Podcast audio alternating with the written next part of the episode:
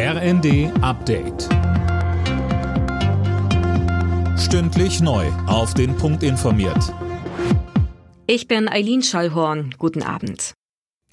Jetzt steht fest, wie viel Gaskunden ab Oktober zusätzlich zahlen müssen. Rund 2,4 Cent pro Kilowattstunde mehr werden fällig. Tim Britztrup. Für den typischen Vier-Personen-Haushalt dürften pro Jahr etwa 500, 600 Euro mehr fällig werden. Finanzminister Lindner und Wirtschaftsminister Habeck wollen aber dafür sorgen, dass auf die Umlage keine Mehrwertsteuer gezahlt werden muss.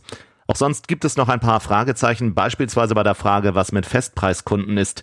Ziel des Ganzen ist es, Gasversorger vor der Pleite und damit auch wieder Kunden vor Lieferausfällen zu schützen.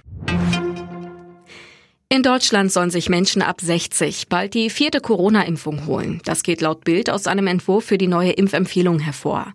Bisher wird allen ab 70 und Bewohnern von Pflegeheimen die Auffrischung empfohlen.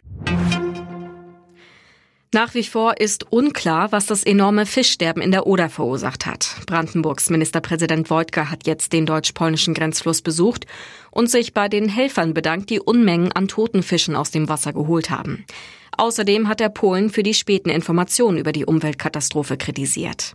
Ich persönlich bin verärgert über das, was wir in den letzten Wochen erlebt haben, über die Informationspolitik, die eben keine Informationspolitik war, sondern dass Informationen nur kleckerweise gekommen sind oder aber überhaupt nicht. Und das muss dringend aufgearbeitet werden in den kommenden Monaten.